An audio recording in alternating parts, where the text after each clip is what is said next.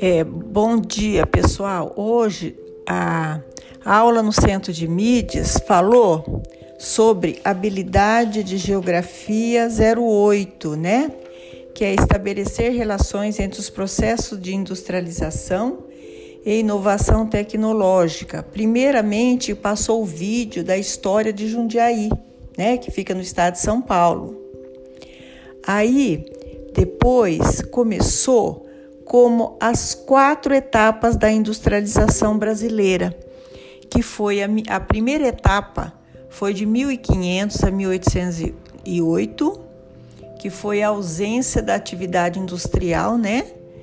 É, nessa época não, não se falava indústria no país. Por quê? Porque o Brasil era colônia de Portugal. Então, desse, desse modo, não tinha industrialização nem indústria na época, né? Então, a produção existente na época era tradicional, com o uso da mão de obra. De 1808 a 1930, é, surgiram as primeiras indústrias, atividades industriais, né? Mas ela tinha prote, um protecionismo econômico que foi instalado em 1828 é, na qual determinava que todos os produtos vindos de fora do, do país, especialmente a Inglaterra e Portugal, tinham um acréscimo de, de 15 a 16%, que então dificultava essa importação comercial, né? E favorecia o desenvolvimento da indústria brasileira. Mas quando foi em 1844, essa taxa de produtos importados subiu de 15% a 16% para 60%. Aí, nesse momento, foi criado a Lei Alves Branco, né? Que dessa forma, é, investir no setor industrial era algo interessante e bem visto pela classe burguesa do país. Então, a, como a principal atividade do, econômica do país era a produção cafeeira, que era a produção de café, ocorreram fortes investimentos na produção industrial, isto é, em maquinários, transportes e portos no Brasil, favorecendo o aumento da industrialização brasileira. De 1930 a 1955, né? Houve também investimento no setor industrial, onde foi, foram realizados avanços no setor de transporte, como, como as aberturas das ferrovias e rodovias, né? Então, em 1942 a 47, foi instalada a Companhia Siderúrgica Brasileira, né? Em 1953 foi instalada também a Petrobras, que é a maior empresa estatal do setor energético petroleiro do Brasil. De 1955 até os dias atuais, foi marcado pelos projetos políticos instalados no governo de, do presidente Juscelino Kubitschek, né? que foi de 1956 a 1961 que promoveu uma intensa abertura econômica do país para as empresas multinacionais, ampliando muita abertura de novas empresas, né, nesse período, incentivando o consumo, o consumismo e a competição tanto interna quanto externa. Então, o Brasil, a partir daí, pôde conhecer o mercado de consumo externo e integrar-se aos processos de exportação e comércio global. Alguns setores industriais não sofreram tanto investimentos, como a tecnologia de ponta, o que tornou o país é, dependente econômico e tecnologicamente de outras economias globais, que o país é atrasado na tecnologia, né? Então vou falar um pouquinho da era Vargas e do desenvolvimento industrial.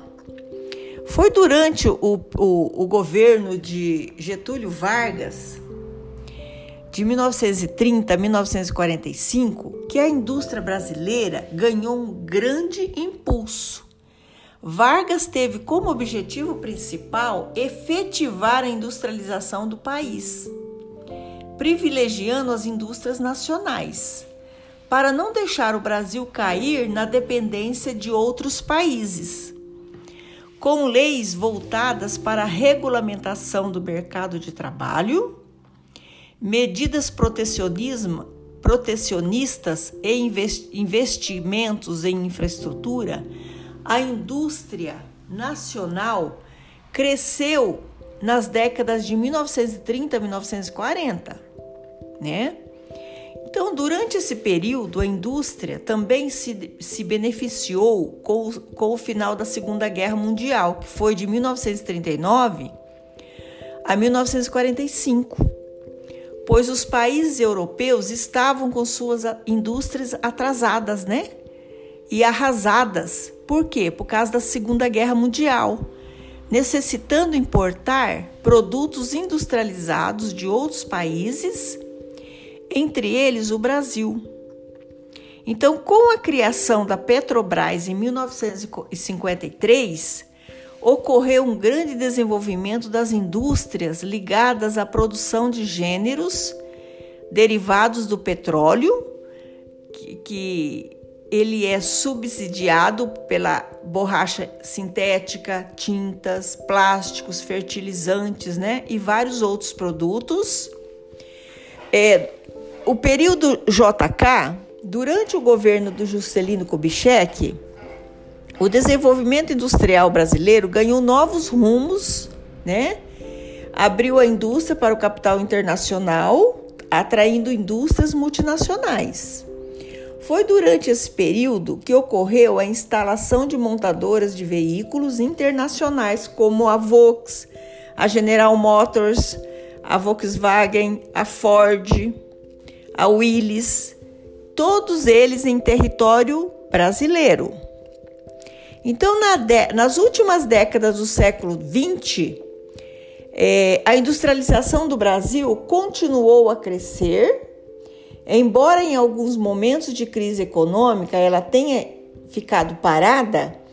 Durante o Brasil, atualmente, desculpa, atualmente o Brasil possui uma boa base industrial produzindo diversos produtos como automóveis, máquinas, roupas, aviões, equipamentos, produtos alimentícios industrializados, eletrodomésticos, etc. Né?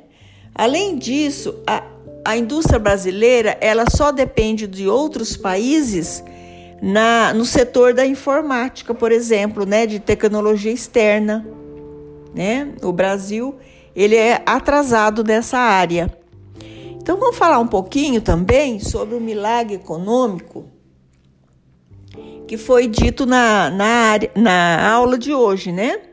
Que corresponde ao crescimento econômico ocorrido no Brasil entre os anos de 1968 a 1973.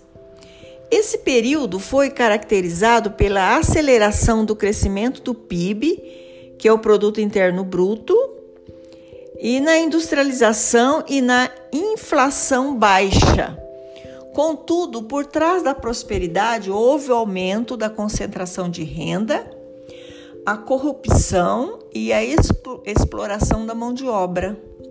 Foi no governo do presidente Emílio, Emílio Médici, de 1905 a 1985, que o milagre econômico chegou lá no alto, né?